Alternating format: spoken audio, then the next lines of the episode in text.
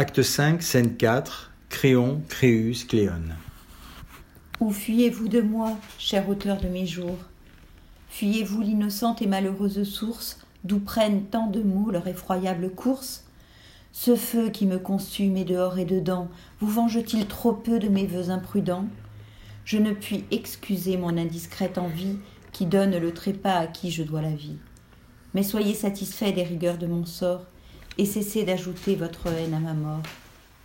L'ardeur qui me dévore et que j'ai méritée surpasse en cruauté l'aigle de Prométhée et je crois qu'Ixion, au choix des châtiments, préférerait sa roue à mes embrasements.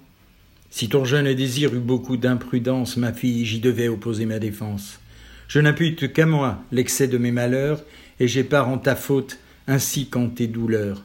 Si j'ai quelque regret, ce n'est pas à ma vie que le déclin des ans m'aurait bientôt ravi. La jeunesse des tiens, si beau, si florissant, me porte au fond du cœur des coups bien plus pressants.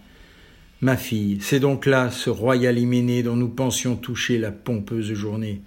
La parque impitoyable en a en éteint le flambeau, et pour un lit nuptial, il te faut un tombeau.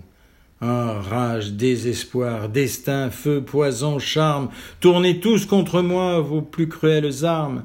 S'il faut vous assouvir par la mort de deux rois, faites en ma faveur que je meure deux fois pourvu que mes deux morts emportent cette grâce de laisser ma couronne à mon unique race et cet espoir si doux qui m'a toujours flatté de revivre à jamais en sa postérité. Cléone, soutenez. Je sens chancelle, je tombe. Mon reste de vigueur sous mes douleurs succombe. Je sens que je n'ai plus à souffrir qu'un moment. Ne me refusez pas ce triste allègement, Seigneur, et si pour moi quelque amour vous demeure, entre vos bras mourants, permettez que je meure. Mes pleurs arroseront vos mortels déplaisirs. Je mêlerai leurs eaux à vos brûlants soupirs. Ah, je brûle, je meurs, je ne suis plus que flamme de grâce. Hâtez-vous de recevoir mon âme.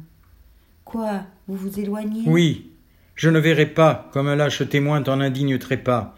Il faut, ma fille, il faut que ma, ma main me délivre de l'infâme regret de t'avoir pu survivre. Un visible ennemi sort avec mon sang. Il se tue avec un poignard. Courez à lui, Cléone, il se perce le flanc. Retourne, c'en est fait. Ma fille, adieu, j'expire, et ce dernier soupir met fin à mon martyr. Je laisse à ton Jason le soin de nous venger. Vain et triste confort, soulagement léger, mon père. Il ne vit plus. Sa grande âme est partie. Donnez donc à la mienne une même sortie. Apportez-moi ce fer qui, de ces mots vainqueurs, est déjà si savant à traverser le cœur. Ah, je sens fers et feux et poison tout ensemble. Ce que souffrait mon père, à mes peines s'assemble.